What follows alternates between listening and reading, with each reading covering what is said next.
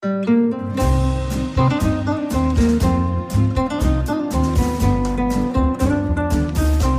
sind beste Freundinnen mit Max und Jakob. Schrei ich oder schrei ich nicht? Und du sagst es mir nicht und schrei aber nicht. Leg mich doch am Arsch. Der ultra ehrliche Männer-Podcast. Hallo und herzlich willkommen bei Beste Freundinnen. Hallo. Euer Abführmittel für die Ohren.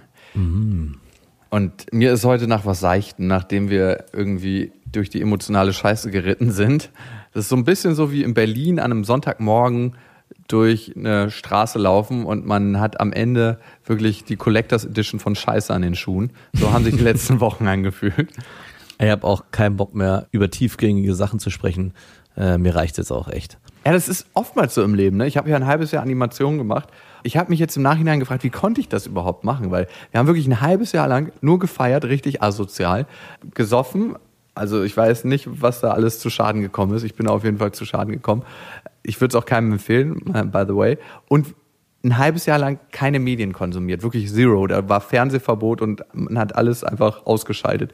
Man war ein dummes Arschloch in dieser Zeit. Wer hat denn da Fernsehverbot ausgesprochen? Der, der Clubchef, ohne Witz, dass die Gäste sich nicht mit irgendwelchen weltlichen Problemen beschäftigen, sondern voll abschalten und versinken so. in der Partyhölle. Verstehe, also gar nicht irgendwie Nachrichten gucken oder so, sondern wirklich immer nur, Ja, wenn ja. nur seichte Sachen. Genau. Weil das macht ja nicht unbedingt gute Laune, wenn du den Nachrichten Ja. anschaust. Und so war es auch bei mir. Es war einfach ein Jahr lang Hirn ausschalten. Und ich habe gegen Ende gemerkt, dass mir irgendwie was fehlt. Das ist so, als ob man die ganze Zeit irgendwie nur ungesundes Zeug isst. Aber genauso andersrum ist es, wenn man die ganze Zeit nur richtig ultra gesundes Zeug isst, also so eine seelische Reinigung betreibt, dann hat man irgendwann Bock wieder was richtig Ungesundes zu essen. Und heute habe ich absolut Bock auf Cheat Day. Ey, was würde ich dafür geben, jetzt eine Woche lang Animateur auf Ibiza zu sein, nachdem du das so beschrieben hast? Genau das, was ich brauche. Kopf ausschalten und nur noch dummes Zeug labern. So war es. Kann man da ein Praktikum machen als beste Freundinnen vielleicht? Irgendwie können wir da zusammen vielleicht nochmal hin und Animateur machen? Ja, der Club, wo ich war, ist jetzt ein Gay-Club geworden. Also wenn du Hm. das machen möchtest, dann kannst du das bestimmt gerne machen. Das war bestimmt schon immer. Du hast es nur immer anders erzählt. Ich weiß nicht. Ich hatte, ich hatte zu meiner Zeit nicht das Gefühl, aber vielleicht, vielleicht war es die ganze Zeit ein Gay-Club und ich Jetzt kriegt diese, jetzt kriegt diese Dreiergeschichte mit der eine hat der einen, dem anderen ins Gesicht gespritzt während des Dreiers nochmal einen ganz anderen Beigeschmack. Da war gar keine Frau dabei, er waren einfach drei Kerle und das war Der euer war du warst dir noch nicht über deine sexuelle Orientierung ganz klar. Verstehe. Ach übrigens, ne, wenn ich mir mal so richtig einen Selbstbewusstseinsschub holen will, bei uns gibt's so ein, ähm, so ein Gay-Café, das ist so ein ehemaliger Möbelladen und den haben die umgebaut. An richtig schönen warmen Tagen sind da wirklich 300, 400 Gays und du musst einfach nur mit einem offenen Hemd mit dem Fahrrad da so durch die Menge so ganz langsam fahren und dann so, holla, hm, steig mal ab. Und danach bist du so, als ob dir jeder so ein kleines Päckchen Selbstbewusstsein äh, zuschmeißt. Und danach bist du so richtig aufgeladen. So gerade vor Dates ist das richtig geil. Einfach, ich fahre noch schnell den Umweg. Ich glaube, jede Frau wird dich jetzt hassen, weil andersrum, glaube ich, stehen die Frauen auf dieses, ich glaube, Catwhistling heißt es, oft gar nicht. Das ist ja immer die große Debatte. Aber als Mann von Schwulen ist es dann okay. Verstehe. Also, hat natürlich auch seine Grenzen. Also, äh, ich hatte es einmal in der Sauna, dass mich einer bis unter die Dusche verfolgt hat und sich dann so richtig gegenüber von mir positioniert hat und so einschamponiert hat und war auch ein bisschen lange an seinem Gemächt äh, beschäftigt. Und dann habe ich irgendwann gesagt, so, ich dusche mich jetzt mal woanders, bevor du jetzt noch äh, anfängst, einen runterzuholen. Aber doch, das andere ist schon, schon okay. Also, Aber eigentlich ist es für Männer mega easy zu signalisieren, dass sie auf den anderen stehen, auch gerade in der Sauna. Ich meine, da geht einfach die Signallampe, fährt nach oben und man weiß Bescheid. Ist es denn auch so? Hatte der eine Lanze oder wie war das? nein. Bevor es dazu kommen konnte, habe ich die Dusche verlassen. Aber das ist eine Frage, die ich mir oft gestellt habe, ob schwule Männer, wenn die sich irgendwie genauso in solchen Räumlichkeiten befinden, in Saunen oder Duschen und dann der eine auf den anderen steht, ob das dann zu vermeiden ist, dass dann die Lanze hochgeht. Aber dann müsste auch, wenn man in der Sauna ist, bei jeder Frau, die man geil Ja, findet, einem voll. auch sofort die Lanze hochfahren. Also geht dass bei meine- jeder Frau die Lanze hoch, die Nein. reinkommt? Ich wollte gerade sagen, meine eigene Theorie habe ich mir gerade selbst widerlegt. Aber ist dir schon mal bei einer richtig geilen Frau, die reingekommen ist, sofort die Lanze hochgegangen? In der Sauna oder in der Dusche? Nee, vielleicht auch in der Öffentlichkeit. Hm, Nee, ist mir noch nie passiert. Nein, wirklich nicht? Nein. Wahrscheinlich hat mich meine Angst davor beschützt, dass es mir nie passiert ist, aber mir ist nie aus Geilheit in der Öffentlichkeit, auch in der Hose, ha, habe ich eine Lanze bekommen. Also ich krieg random Lanzen ständig irgendwie und überall, aber noch nie gezielt auf eine Schlüsselsituation wie einen Reiz, der ausgelöst wird von einer Frau, die total geil ist. Also, ist dir das schon passiert, ja? Ja, schon öfters. Also jetzt nicht jeden Tag, aber ist schon mal passiert. Und du erkennst Männer immer daran, bei denen das so passiert, dass sie auf einmal so wie so einen Hexenschuss haben und so komisch gekrümmt laufen. Gerade wenn du so eine leichte Sporthose anhast, so, so aus so Meshstoff. Ist das Da kannst du auch nichts mehr machen. Da Ich kannst meine, du gar nichts mehr machen. Da, Mit einer Jeans kannst du ja immer noch zwischen den Gürtel die ganze Sache klemmen und dann ist es erstmal erledigt. Aber bei so einer lockere, leichten Leinenhose hast du verloren. da musst du entweder sofort in die russische Hocke. sitzen- Ja.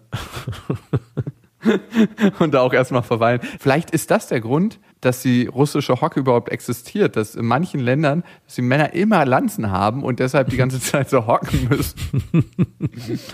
Ob sich das auf das äh, Bruttoinlandsprodukt auswirkt, die russische Hocke, das ist die Wer Frage. weiß.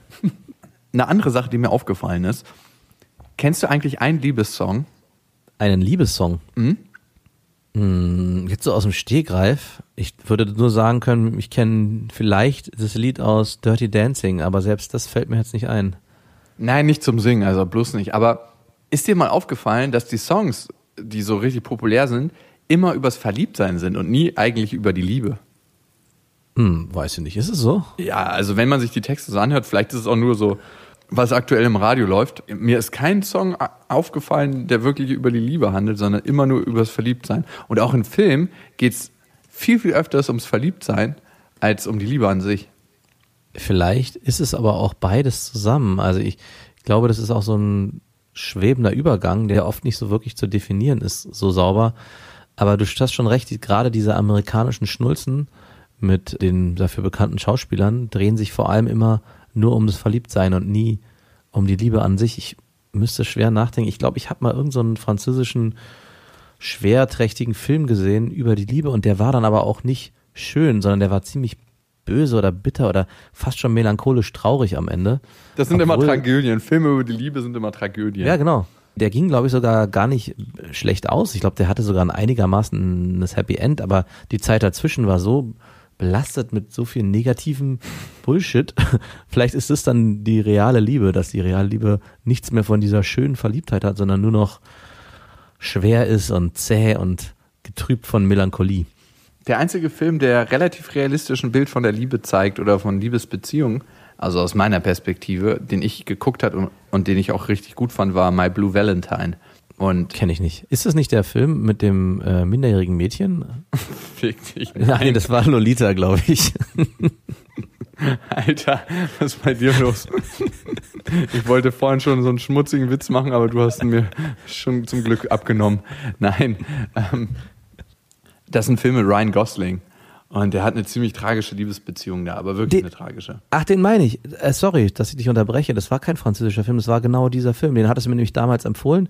Da geht's um Liebe, stimmt. Und es war, glaube ich, so, dass der ziemlich auch aus schlechten Verhältnissen kam und mit seiner Freundin da durch die Gegend gereist ist. Oder nicht gereist, aber die sind irgendwie von A nach B. Und die haben sich geliebt, aber irgendwie war das so melancholisch schwer. Ich glaube, das war dieser Film. Ja, ja, doch, doch, mit Sicherheit. Aber es war kein französischer, es war ein amerikanischer. Also die können es anscheinend auch. Ja, ich glaube, er kam dir vielleicht französisch vor, weil die Machart nicht so klischeehaft war. Also ich finde, also die Erzählweise von amerikanischen Filmen, wenn du dir die Struktur anguckst, die kannst du eigentlich immer auf eine relativ einfache Struktur runterbrechen. Von der Erzählweise, also ähm, auch diese Heldenreise, durch die sie gehen, ist immer relativ klischeehaft und du kannst deshalb auch immer sagen, wie so ein Film ausgeht. Ich finde gerade belgische Filme, also alles, was aus dem skandinavischen Raum auch kommt, zum Beispiel norwegische Filme und großartig sind dänische Filme, die brechen diese klassische Erzählstruktur. Ich finde, in Deutschland entwickelt sich auch gerade eine ganz eigene Erzählweise, aber ich glaube, das braucht immer noch. Wir hängen noch ganz schön an den Amis dran. Aber es ist ein guter Film. So, bevor es mit den Hörermails losgeht, äh, noch zwei, drei Kleinigkeiten. Ähm, auf Instagram und Facebook könnt ihr uns folgen, falls ihr euch fragt, wann wir mal wieder auf Tour gehen, weil wir haben eine Mail gekriegt in den letzten vier Monaten, die gefragt hat, wann geht ihr denn mal wieder auf Tour? 2019, im Februar wird es soweit sein.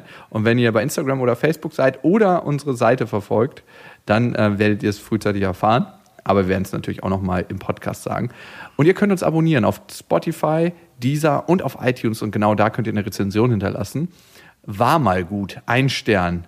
Weil dies schreibt, die letzten beiden Folgen mit dem Geheule gehen nur noch auf die Nerven. Und dann kommt so ein zorniger Smiley.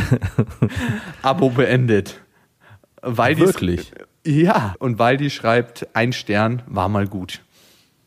Ja, Waldi ist Wow. auch mehr für die seichte Kost, das kann ich sehr gut verstehen. Es passt nicht immer alles im Leben. Man muss auch mal den Deabonnier-Knopf drücken. Auf jeden ja, Fall. Muss auch mal sein. Waldi, ich hoffe, du äh, kochst trotzdem noch weiter dein eigenes Süppchen und ähm, lässt es dir schmecken. Ach, du kannst es ja gar nicht mehr hören, Waldi. Schade. Schade. Ich glaube, insgeheim hat er uns nicht deabonniert. Ich glaube, er wartet darauf, dass wir darauf reagieren und ihn sozusagen als Hörer wiedergewinnen. um jeden einzelnen Hörer kämpfen. Waldi, wie können wir das tun? Also, wenn der Max dir mal schön einen runterholt, so, also die Kuppe so ein bisschen härter in die Hand nimmt und dann so runterglitscht bis unten an den Schaft. Wäre das was? Und wenn wir auf Tour sind und dann, dann Max, du schläfst heute nicht mit mir im Hotel. Du hast hier eine, eine andere Aufgabe. Wenn ich dabei weinen darf, ist alles gut. Das würde Waldi ja wieder auf den Sack gehen. Ach so, Es- aber nur wenn, wenn wir es aufnehmen und dann hochladen. Das, das geht Waldi durch den, gegen den Strich. Das wäre dann unser beste Freundinnen Sextape, mit dem wir noch mehr Prominenz erlangen könnten, oder? Ja, auf jeden Fall. Paris Hilton hat es einst so gemacht, die Erfinderin des Self-Promotings und wir könnten dem dann gleichziehen mit Waldis Hilfe. Weil die ist dann Star. Ich, ich freue mich. Ja gut, optisch hast du ihn noch nicht gesehen, aber es zählen die inneren Werte und da bist du vielleicht gut auf. Wir haben uns in den letzten Folgen so über uns selbst ausgemehrt, dass es mal wieder Zeit wird für eine Hörermail-Folge. Also, dass eure Themen hier Platz finden und ihr könnt uns schreiben an beste at bestefreundinnen.de und das hat getan der Jan. Jan ist 20 Jahre alt und schreibt, ich bin mit zwei Frauen aufgewachsen, die eine lesbische Beziehung geführt haben. Sie haben mich mittels künstlicher Befruchtung gezeugt. Als ich neun Jahre alt war, haben sie sich getrennt und sofort neue Partnerinnen kennengelernt. Fortan wechselte ich wöchentlich zwischen den beiden lesbischen Paaren. Also kann man sagen, ich bin seitdem mit vier Frauen aufgewachsen. Eine Vaterfigur oder männliche Bezugsperson hatte ich nie. Kein Opa oder Onkel oder sonst was hat sich je gefunden, auch wenn das anfangs von meinen Eltern so geplant war. Meinen leiblichen Vater kennt nicht einmal meine Mutter, von daher steht das auch außer Frage. Findest du es eigentlich egoistisch, sich einfach so künstlich befruchten zu lassen und dann zu sagen, ähm, man geht noch nicht mal sicher, dass wenn das Kind irgendwann mal den Vater kennenlernen möchte, dass man in irgendeiner Weise Kontakt zu dem aufbauen kann? Also ich traue mich sogar was dazu zu sagen, weil es gab ja einen Gerichtsbeschluss, dass äh, adoptierte Kinder und auch künstlich gezeugte Kinder, dass sie die Identität des Vaters einsehen dürfen und auch zu dem Kontakt aufnehmen dürfen. Also das ist, glaube ich, mittlerweile so geregelt.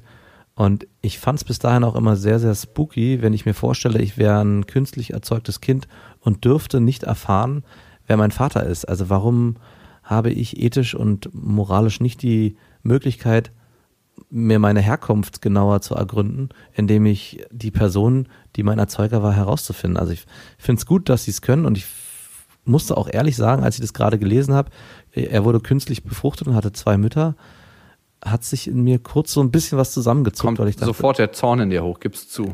na nicht Zorn, es ist schon eine Sit- Situation, die so speziell ist, dass es für mich schwer ist, die so auf Anhieb nachzuvollziehen, dass ich direkt sagen kann, finde ich gut oder finde ich schlecht, aber es macht sofort was mit mir und was will ich noch gar nicht so genau benennen. Vielleicht am Ende der Mail nochmal genauer, dann habe ich noch ein bisschen Zeit nachzudenken.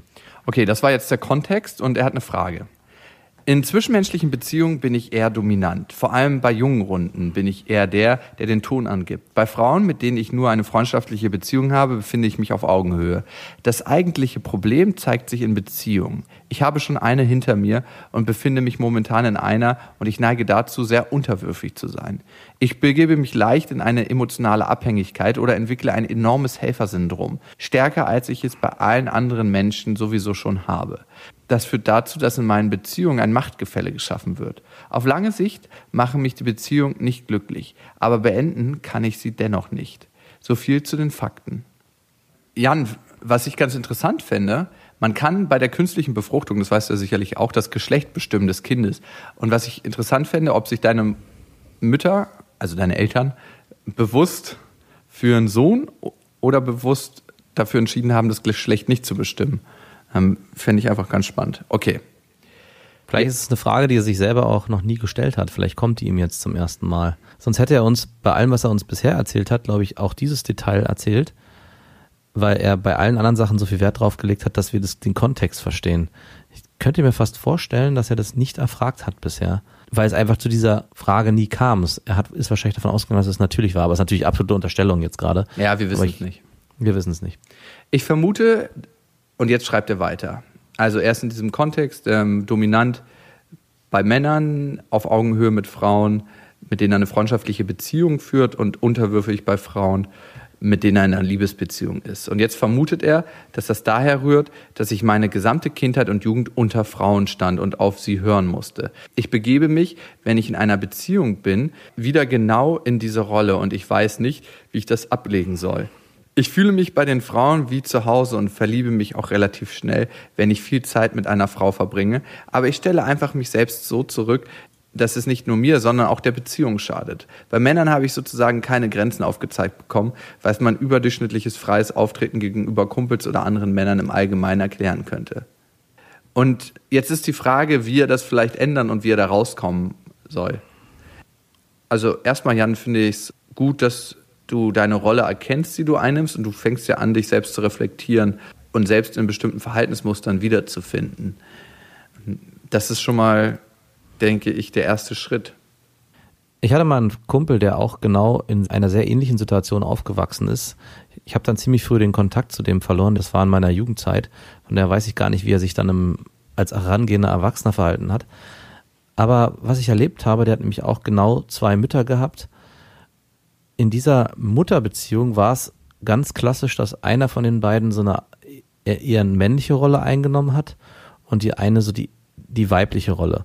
Und trotzdem hatte ich immer das Gefühl, dass er so ein bisschen führungslos war. Also ich, das hört sich natürlich an wie eine krasse Unterstellung, aber er war als Person eher jemand, der sich emotional hat erpressen lassen von seinen beiden Müttern. Und ich hatte immer das Gefühl, es gibt keine Person in meinem Leben, die in, in irgendeiner Weise einen festen Rahmen vorgibt und einfach sagt, das ist so und hier gibt's jetzt keine Widerrede, sondern so ist es gesetzt, sondern es gab immer die Möglichkeit, sich über emotionale Ausreden einen neuen Zugang zu verschaffen. Und ich traue es mich fast gar nicht so richtig auszusprechen, aber ich glaube, das ist oft ein Mittel, dem sich Frauen bedienen in Beziehungen, sowohl Mutter, Kind als auch Partnerin zu dem Mann. Also auch ein Mann muss sich ja jedes Mal in der Beziehung immer wieder neu positionieren und sagen, das ist es, hier bin ich, hier bleibe ich stehen. Ja. Und die Frau versucht ihn emotional, ich sage jetzt das böse Wort, erpressen. Und es ist wie so ein ständiger Kampf. Und wenn es in der Erziehung keinen gibt, der dann even Playground schafft, also dass das Kind dann am Ende weiß, okay, Mama ist so, Papa ist so, kann es passieren, dass sich, glaube ich, so eine, so eine Endlosschleife aus emotionaler, un, ähm, emotionaler Undefinierbarkeit entsteht. Also was ich glaube, ist, dass du ja eigentlich nur eine Seite der Medaille kennenlernst, ne? Auch wenn alles gleich ist und wenn alles gleich geschaltet ist, glaube ich, gibt es trotzdem noch Unterschiede. Ob die jetzt sozialisiert oder angeboren sind, das ist in einem anderen Kapitel geschrieben. Was ich bei Männern öfters festgestellt habe, dass Männer ihre Dominanz oder ihre Überlegenheit durch körperliche Überlegenheit zur Schau tragen. Also wie auch immer das aussieht. Ne? Warum prügeln sich mehr Männer als Frauen? Sowas zum Beispiel. Und bei Frauen, so habe ich es zumindest erfahren, die drücken ihre Gewalt durch Stimmung aus. Also ich bin heute in der Stimmung und nach der musst du dich richten. Und wenn du das und das nicht machst, dann gerate ich in diese Stimmung. Und dann ist der Tag hier vorbei für alle Beteiligten. Und das macht, gibt mir natürlich eine emotionale Unsicherheit, weil ich immer in diesem Fahrwässerchen der Stimmung bin. Das gibt es bei manchen Frauen sehr, sehr wenig. Bei manchen Frauen ist es viel, viel ausgeprägter. Und dann gibt es bestimmte ähm, Monatszyklen, wo das dann auch nochmal anders ist. Aber da glaube ich, ist es eher eine Rolle, die nicht bewusst eingenommen wird, sondern die hormonell bedingt ist. Und ich glaube auch, dass Frauen sich nicht unbedingt immer darüber bewusst sind, dass das so ist. Aber manche Frauen nutzen halt eine emotionale Stimmung oder eine Stimmung im Allgemeinen als Druckmittel für die Männer. Ich meine, jeder Mann, der in einer Beziehung ist, weiß, dass Frauen einen unter Druck setzen mit ihrer fucking Stimmung. Und dass es eine der ätzendsten Sachen ist, wo man sich jedes Mal denkt, fick dich selbst. Ja. Fick dich selbst hart. Als wäre es dir gerade eben passiert. So kommt es mir gerade vor. Nein, aber es ist mir, ich bin schon so oft stimmungsvergewaltigt worden. Männer sind seelenfähiger, Frauen sind stimmungsfähiger. Mhm. Und da entsteht natürlich eine Unsicherheit, weil jeder möchte sich in einer guten Stimmung befinden und in einer, in einer guten und ausgelassenen Stimmung. Und wenn diese gute, ausgelassene Stimmung immer abhängig durch mein Verhalten ist, dann richte ich mein Verhalten danach aus und beobachte ganz genau, was ist für mich zu tun, dass ich dieses kleine Stimmungsfeuerchen am Kochen halten kann. Ja. Und daraus kann sowas entstehen. Übertragen auf deine Beziehungsdynamik, Jan, würde ich jetzt fast vermuten, dass du bei Partnerinnen, die du kennenlernst oder Affären oder Beziehungen wahrscheinlich genau weißt, wie Frauen in diesem Stimmungsmuster funktionieren, das angelernt hast durch deine Erziehung und oft wieder in diesem Modus der Unterwürfigkeit verfällst, weil du weißt, dass das am Ende, zumindest am Anfang, der Weg des geringsten Widerstandes ist und für die meiste vermeintliche Harmonie sorgt. Das ist natürlich ein Trugschluss, weil eigentlich die Frau, glaube ich, sich in einer Beziehung einen Partner auf Augenhöhe wünscht. Aber für die Anfangszeit kann es erstmal gut funktionieren und ich glaube, für dich ist es ein Modell, was du einfach angelernt hast bei zwei Müttern und in der Beziehung einfach überträgst. Und genauso umgekehrt, warum du dich bei Männern so dominant oder so ähm, frei bewegst, glaube ich, ist einfach, dass du gelernt hast, deine Rolle als Mann in einer reinen Frauendynamik ähm, entsprechend auszunutzen oder äh, eine, eine Pole Position hattest, würde ich jetzt einfach mal behaupten. Und von daher vielleicht auch weißt, wie du mit anderen Männern umgehen kannst oder musst, dass du sozusagen der Dominante bist. Also du kannst indirekt diese emotionale Stimmungserpressung auf deine männlichen Freunde ausüben, sodass die am Ende genauso funktionieren, wie du funktioniert hast bei deinen Müttern. Also ich will nochmal sagen, es ist alles absolutes, absolute wilde Spekulation und äh, äh, verrückte Theorien, die ich jetzt hier gerade anstelle. Mach, das, mach dich hier mal nicht so runter, das kann man genauso abdrucken. genau so. Das ist jetzt bitte in Stein gemeißelt. Nein, Quatsch. kann ja, auf, ist nur ein Angebot. Genau, mich macht es auf jeden Fall zornig, weil es stimmen sollte. Und es erinnert mich wirklich sehr stark an die Situation von meinem Kumpel damals, der einfach auch nie wusste, woran er ist, weil er die ganze Zeit so geschwommen ist und sich als Junge in dem Alter einfach nie so richtig positionieren konnte, sondern immer das Gefühl hatte, er muss für beide Seiten so stark kämpfen. Und äh, diese Mail löst in mir wieder den gleichen Frust aus, den ich damals auch gespürt habe.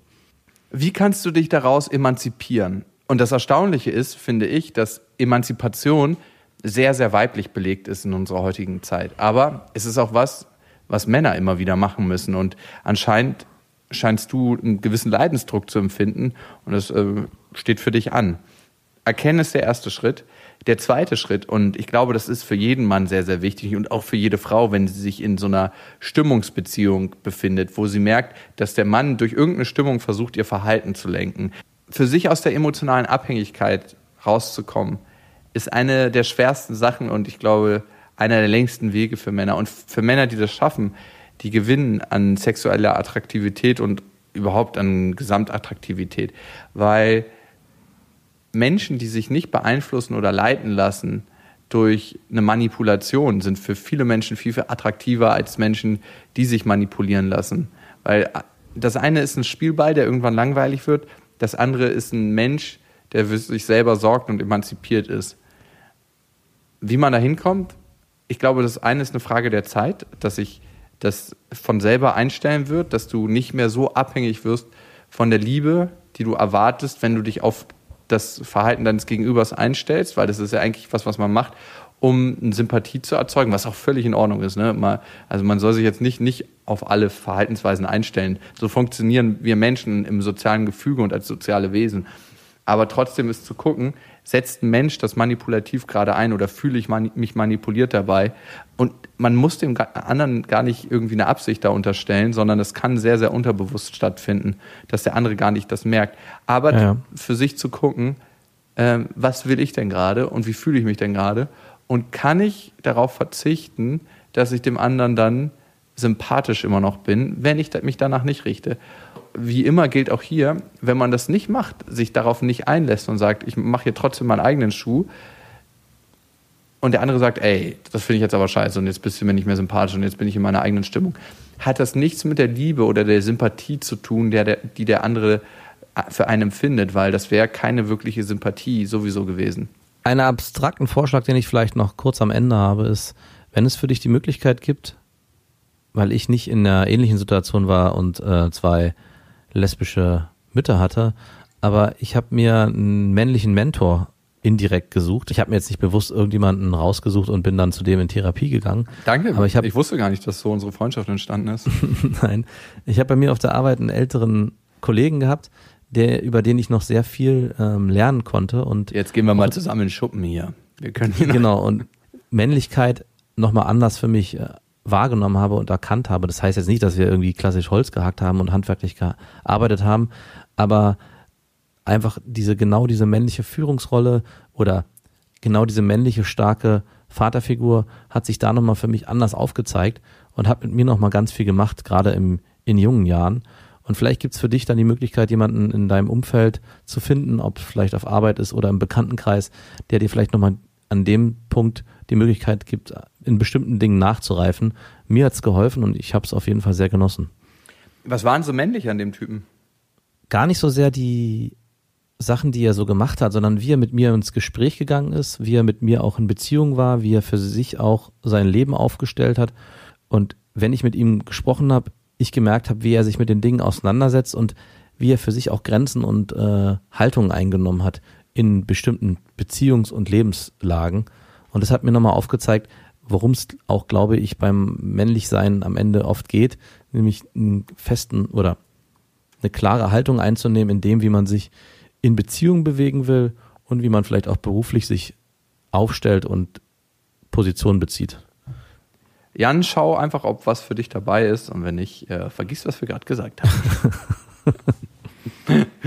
Die nächste Mail kommt von Lydia und sie fragt, wie sie es schafft, Nein zu sagen. Mein Problem ist, dass ich oft in Situationen gerate, sei es beruflich oder privat, in denen ich es nicht schaffe, konsequent zu etwas Nein zu sagen. Ich mache anderen Menschen gerne eine Freude und würde mich auch sehr hilfsbereit beschreiben. Aber langsam merke ich, dass ich darunter oftmals leide. Besonders stört es mich im Umgang mit Männern. Ich habe schon oft mit Affären oder neuen Typen geschlafen, obwohl ich zu diesem Zeitpunkt keine große Lust dazu hatte, nur aus dem Grund, dass ich nicht Nein sagen konnte bzw. wollte. Ich habe immer das Gefühl, mich dann rechtfertigen zu müssen und denke, dass ich ja keinen guten Grund besitze, um Nein zu sagen. Ich weiß, das klingt absurd, weil eigentlich braucht man ja keinen guten Grund, um einfach klar Nein, dazu habe ich keine Lust zu sagen. Wenn ich mich selbst hinterfrage, glaube ich, dass ich die Typen nicht in ihrer Erwartung enttäuschen möchte und ich es genieße, ihnen eine schöne Zeit zu verschaffen, auch wenn ich selbst dabei zu kurz komme. Ähm, wir können an deinem Problem nochmal ganz persönlich arbeiten. Melde dich doch bitte bei uns. Nein, ähm, in meinen zwei längeren Beziehungen ist mir dies zum Verhängnis geworden, da ich in beiden fremdgegangen bin. Und nur aus der Situation heraus, dass es zweimal Typen so lange bei mir probiert haben, bis ich es nicht mehr geschafft habe, Nein zu sagen. Ich habe mich quasi zum Sex überreden lassen. Das stört mich sehr, da ich meine eigenen Entscheidungen, da, das stört mich sehr, da ich meine eigenen Entscheidungen treffen möchte. Wow. Ich hatte mal eine Situation, ich habe mich gef mal gefragt gehabt, wie das funktioniert. Ich war das erste Mal feiern, das war in so eine Mensa-Party mit Studenten, da war ich 14 Jahre alt. Und ich hatte einen Bekannten dabei und der hat es immer wieder bei Frauen probiert und ich habe immer gedacht, ey, nein, die, die hat, hat keinen Bock auf dich. Und mit manchen hat er dann so lange geredet und er hat es immer wieder geschafft, dass sie gesagt haben, okay, äh, lass uns ein trinken und dann, okay, lass uns zu dir nach Hause gehen. Und da war der 15. Und wow. Das war nicht ein Vorbild von mir, aber ich fand es sehr, sehr erstaunlich, wie er das gemacht hat. Und ich, mich hat es damals schon richtig erschreckt. Also so richtig, irgendwo an einem ganz, ganz tiefen, unangenehmen Punkt hat es mich berührt. Und Lydia, du stellst anscheinend deine eigenen Bedürfnisse hinten an und sagst, die von anderen sind dir wichtiger. Aber auch da glaube ich dir das nicht. Ich glaube, dahinter steht dein eigenes Bedürfnis. Ähnlich tatsächlich wie bei Jan, und das tragen wir alle in uns, gemocht und geliebt zu werden. Hm. Und du glaubst, wenn du Nein sagst, fällt das zusammen. Dann wirst du nicht mehr gemocht und geliebt. Du gerätst dadurch immer wieder in Situationen, wo du eine Scheinwirklichkeit aufrechterhältst, wo du sagst, okay, ähm, er mag mich, er liebt mich, er begehrt mich. Begehren und Geilheit ist eine sehr oberflächliche Form und auch eine sehr schöne und geile Form und eine, ja, eine geile Form von tieferen Gefühlen wie zum Beispiel Liebe. Und du sagst, du nimmst dieses Fast Food, dieses Begehren, diese Geilheit, vielleicht aber auch, weil du denkst, vielleicht steckt da sowas dahinter wie, ich bin es nicht wirklich wert, geliebt zu werden. Und darum verschaffst du dir mit deiner Ausrede, ich kann nicht Nein sagen, zumindest dieses Gefühl, ich werde begehrt und hier sind Männer geil auf mich. Und in anderen Situationen zieht sich das Thema ja durch für dich. Also was Jakob am Ende gesagt hat, ist auch genau mein Gedanke gewesen, dass es eigentlich um dein eigenes Selbstwertgefühl geht, dass du es, glaube ich, nicht schaffst, in vielen Situationen Nein zu sagen, weil du das Gefühl hast, du bist es nicht wert. Und ich glaube, das ist auch der Punkt, an den du versuchen musst anzusetzen, nämlich Nein sagen oder auch Ja sagen in bestimmten Situationen ist eigentlich nichts anderes als für sich selbst einzustehen und Haltung zu beziehen und Haltung zu bekennen, das will ich und das will ich nicht. Solange du immer nur anderen gehörig bist in diesen Situationen, wirst du nie erkennen, was du eigentlich für ein Potenzial hast und wo du eigentlich am Ende hin willst und was du eigentlich am Ende willst. Also es immer den anderen recht zu machen und in so eine Helfermentalität zu kommen. Und hast du ja auch am Anfang geschrieben, dass du vor allem auch bei Situationen, wo es um Hilfe geht, auch nicht schaffst, Nein zu sagen. Und das könnte vielleicht auch der erste Punkt sein, sich dran zu probieren, mal in kleinen Situationen zu sagen, nein, ich habe heute keine Zeit, dir beim Umzug zu helfen oder was weiß ich, dass du dann im nächsten Schritt es auch schaffst, den Männern gegenüber Nein zu sagen, weil ich glaube, dieser Schritt ist noch viel, viel krasser für dich, einem, so abstrakt es sich vielleicht anhört, einem Mann abzuweisen, mit, der mit dir schlafen will, als in kleinen Situationen bei Freundschaften Nein zu sagen, wo es um Hilfestellung geht. Und über diesen Weg könntest du es vielleicht schaffen, so Step by Step auch am Ende mehr für dich einzustehen und ein eigenes Selbstwertgefühl zu entwickeln. Mhm. Ich merke selber, dass es mir total schwer fällt, bei manchen Menschen Nein zu sagen. Bei meinem Vater zum Beispiel, wenn der mich was fragt, um Gefallen bittet, bin ich immer der Dumme, der es macht. Also meine Schwestern müssen es nie machen, aber ich bin immer so, ja, ja, du kriegst das noch irgendwie untergebracht und du hast ja eine andere Belastungsgrenze, du schaffst das schon irgendwie. Und mir fällt es ganz, ganz schwer, da Nein zu sagen, weil ich nicht will, dass mein Vater das Bild von mir verliert, was er hat, oder wenn meine Mutter was fragt. Klar ist es bei Eltern nochmal was anderes, aber trotzdem, das schlägt in dieselbe Kerbe rein. Aber ich merke mit dem Erwachsenwerden, dass ich mich von der Liebe meiner Eltern, so dramatisch das auch klingt, ein Stück weit emanzipieren kann und nicht mehr in dieser Abhängigkeit bin von der Zuneigung und der Liebe und der Anerkennung von anderen Menschen. Und dadurch fällt es mir leichter, Nein zu sagen. Bist du jemand, der gut Nein sagen kann? Ja, ich weiß es ja. Außer bei mir. Ja, also komischerweise ist es interessant, dass du die Frage stellst. Mir ist es im letzten halben Jahr schwerer gefallen. Und das hat auch mit dem Einfluss von dir zu tun. Und ist auch ein Punkt, weswegen wir ja letzte Woche diesen Streit hatten, dass ich ein bisschen in dem ganzen Prozess, den wir so durchlebt haben, meine eigenen Werte so ein bisschen verloren habe und mich zu sehr angepasst habe an bestimmte Situationen oder Dinge oder eigentlich auf mein eigenes Gefühl nicht mehr so richtig gehört habe, an welchen Punkten ich bestimmte Dinge machen will und bestimmte Dinge nicht machen will. Und dazu gehört, und deswegen finde ich das auch so wichtig, ein klares Nein zu sagen, aber auch ein klares Ja zu sagen und am Ende mit, mit seiner ganzen Haltung dann auch dazu zu stehen, weil das ist das Wichtigste am Ende.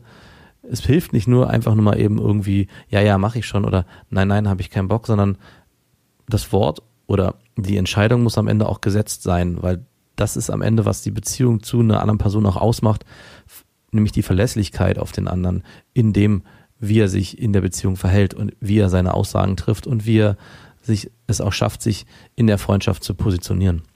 Voll. Und mir ist jemand immer lieber, der klare Kante zeigt und von dem ich weiß, auch wenn mir seine Meinung manchmal nicht gefällt, dass ich eine ehrliche Meinung bekomme und auch eine gewisse Polarität dadurch äh, spüre, also eine, auch eine Anziehungskraft zu dem Menschen, weil ich weiß, er denkt vielleicht nicht so wie ich und deswegen kann ich ihn zu Sachen fragen, weil es eben ganz anders ist, als ich bin. Mhm.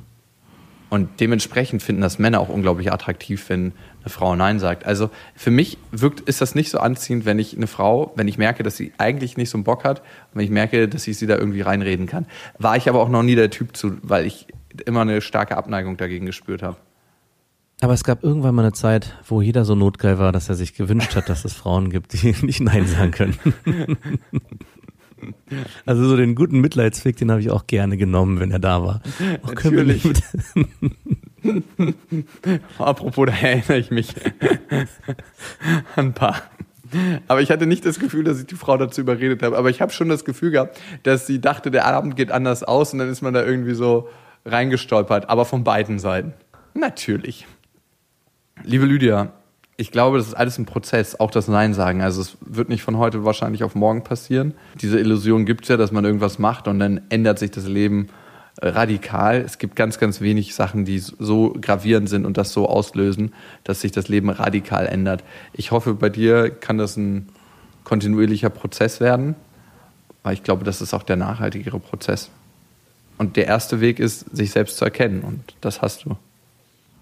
Wir haben noch eine letzte Hörermail und die steht unter dem Titel Habe ich einen Mann vergewaltigt? Und die Mail ist ziemlich lang. Es geht um einen besagten Mann, mit dem sie eine längere Affäre hatte und mit dem hat sie sich öfters getroffen, meistens so zweimal im Monat und sie hatten ziemlich guten Sex. Dann war sie längere Zeit im Ausland und da haben sie sich nicht gesehen, aber öfters mal geschrieben und dann konnte sie zwischen den Zeilen so heraushören, dass er sich auf sie freut. Als sie dann wieder da war, haben sie wieder geschrieben und er hatte auf einmal eine Freundin. Also er druckste so ein bisschen rum und dann hat sie zwischen den Zeilen gelesen, dass er in einer Beziehung ist auf einmal. Äh, Dann kommt was sehr, sehr Klassisches für viele Männer. Er hat sie dann so ein bisschen warm gehalten, also immer mal wieder ein bisschen Brot zugeworfen, ohne eine klare Ansage zu machen, ob er noch Bock hat oder nicht. Und das macht ja viele Frauen total verrückt, wenn sie so im Ungewissen sind.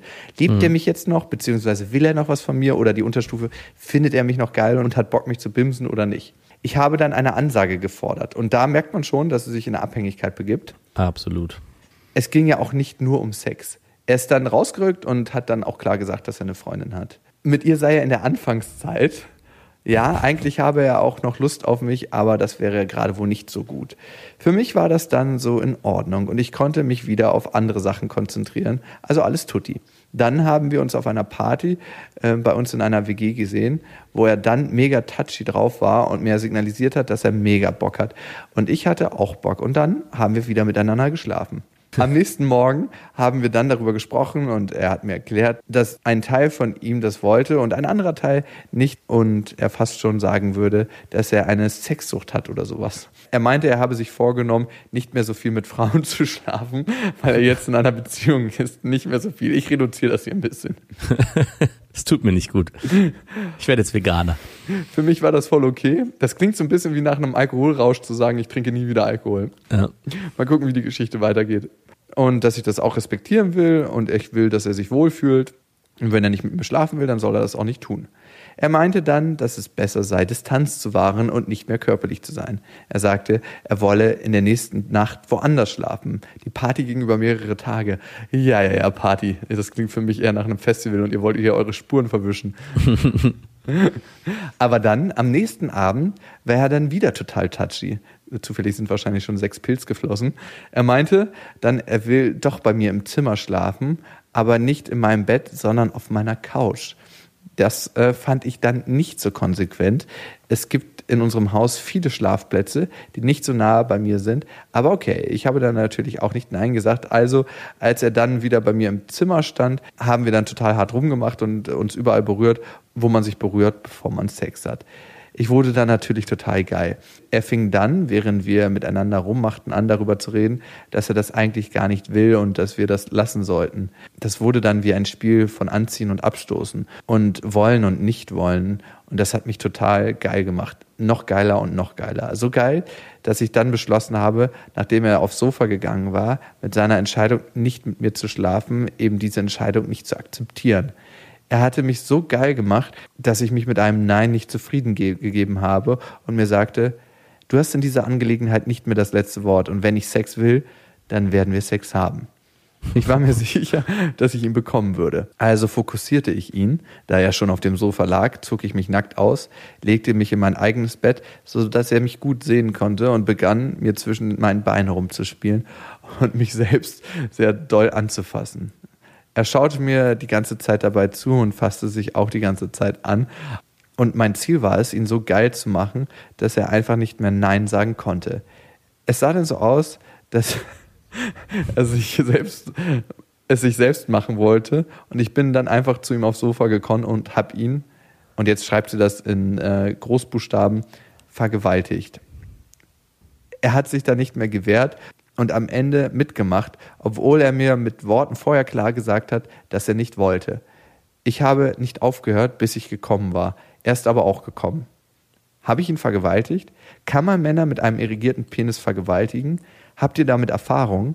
Sollte ich mich selbst anzeigen? Nein, kleiner Scherz, schreibt sie. Ich fühle mich eigentlich nicht schuldig, denke aber öfters darüber nach und erzähle meinen Freundinnen davon. Eine von ihm tippt gerade diese Zeilen für mich. Sie sagt, hallo, ich bin sehr für MeToo, weiß aber nicht, ob ich mit meinem Verhalten meine feministische Grundhaltung gebrochen habe. Wichtig war für mich bei dieser Geschichte auch, dass ich in dieser Sache das letzte Wort für mich beansprucht habe. Er sich viele Male vorher von dieser Situation hätte distanzieren können. Er hat das nicht getan und ich hatte keinen Bock auf seine Spielchen. Also erstmal zu deiner Frage, kann man Männer mit einem irrigierten Penis vergewaltigen? Ja, auf jeden Fall. Ja. Weil das wäre eine Debatte, aus der wir ja nicht wieder sauber rauskommen würden, wenn wir die mit Nein beantworten würden. Nein, aber äh, natürlich, also ein Mann, der einen irrigierten Penis hat, ist noch lange kein Zeichen dafür, dass er unbedingt Bock auf Sex hat wenn man mal so ein paar Vergewaltigungsgeschichten von Männern liest, dann kann das ja auch nur klappen, weil die Männer einen irrigierten Penis hatten, aber mental eigentlich gar keine Lust auf diese Sache hatten und auch sich mhm. vorher wahrscheinlich durch Worte abgegrenzt haben. Du fragst, ob wir selber auch schon mal in die Situation geraten sind. Für Max kann ich natürlich nicht antworten, weil ich diese Kämmerchen seiner Vergangenheit nicht kenne, aber ich war mal mit einer Frau zusammen und bei der war es so, dass sie viel öfters Bock auf Sex hatte als ich. Und ein paar Mal war es dann halt so, dass ich wirklich keinen Bock hatte und auch gesagt habe, dass ich jetzt eigentlich keinen Bock hatte. Und dann hat die sich einfach auf mich raufgesetzt und so lange gerieben, bis der Lachs stand, hat den reingesteckt und hat dann ihr Ding durchgezogen. Ich kann nicht sagen, dass ich mich da in irgendeiner Weise vergewaltigt gefühlt habe, aber schon gebraucht und benutzt. Und für mich war das dann so, ja, okay, dann mache ich das jetzt halt so Call of Duty mäßig, aber in keinster Weise vergewaltigt.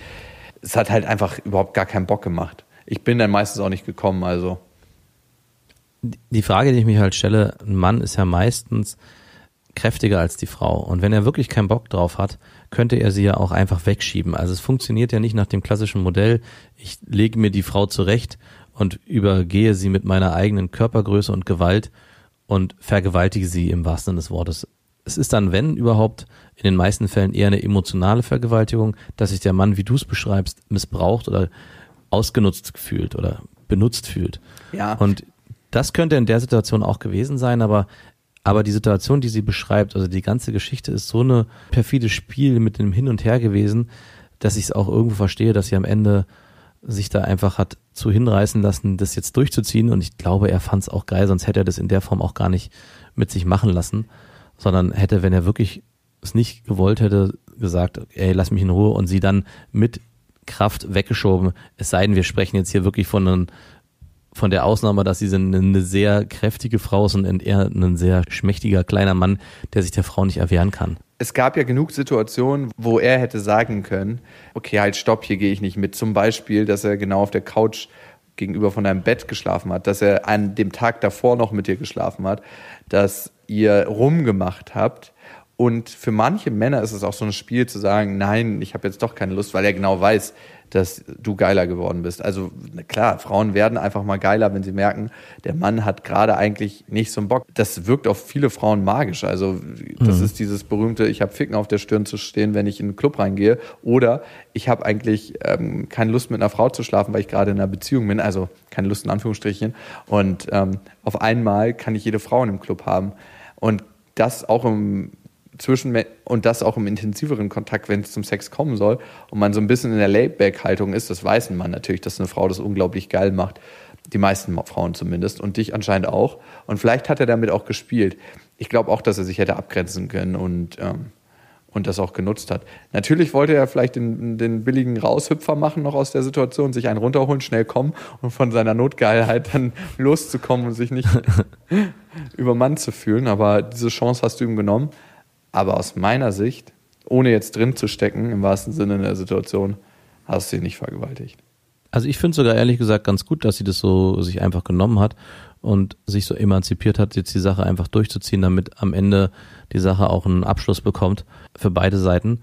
Also ich wüsste gar nicht so sehr, was jetzt dagegen spricht, vor allem wenn es so offensichtlich ist wie die Situation, dass er es ja auch wollte. Also ich meine, das wirkt ja eher wie ein intensives Vorspiel, was sie da hatten, was sie initiiert hat, was dann am Ende zu Sex führt und nicht zu einer, oh Gott, ich wurde vergewaltigt Situation. Ich glaube, der Typ wollte eine Zeit lang sich selbst was beweisen und zu sagen, ich äh, behalte hier eine saubere Weste, ich schlafe bei dir nur auf der Couch und wenn du dann eingeschlafen bist, dann äh, hole ich mir schnell noch einen runter und dann bin ich meiner Freundin treu. Aber ey, im Grunde genommen spielt es keine Rolle, ob er an dem Abend davor schon fremd gegangen ist und dann nochmal. Also und ob er dann, ähm, ob ihr euch gegenseitig auf der Couch gegenüber gesessen hätte und er hat sich einen runtergeholt und du hättest dich dabei gefingert. Also die Geschichte möchte ich mal von seiner Freundin hören. Mhm. Ob sie dann sagt, nein, du bist mir nur auf Stufe 9 von 10 fremdgegangen und hier ist 10 Fall. von 10. Ja, du hast wenigstens noch gesagt, dass du in einer Beziehung bist. Also es ist alles nicht so schlimm. Ich glaube, der ist eh eine also, Scheiße für das, was er gemacht hat. Also genau, man könnte sich echt auch die Frage stellen, wo fängt Fremdgehen an? Und ich glaube, die Grenze wurde hier definitiv schon lange überschritten. Von beiden. Von beiden. Also, Karina, viel Spaß mit dem Typen, wenn er sich nochmal melden sollte und nochmal in diese Vorspielsituation geratet.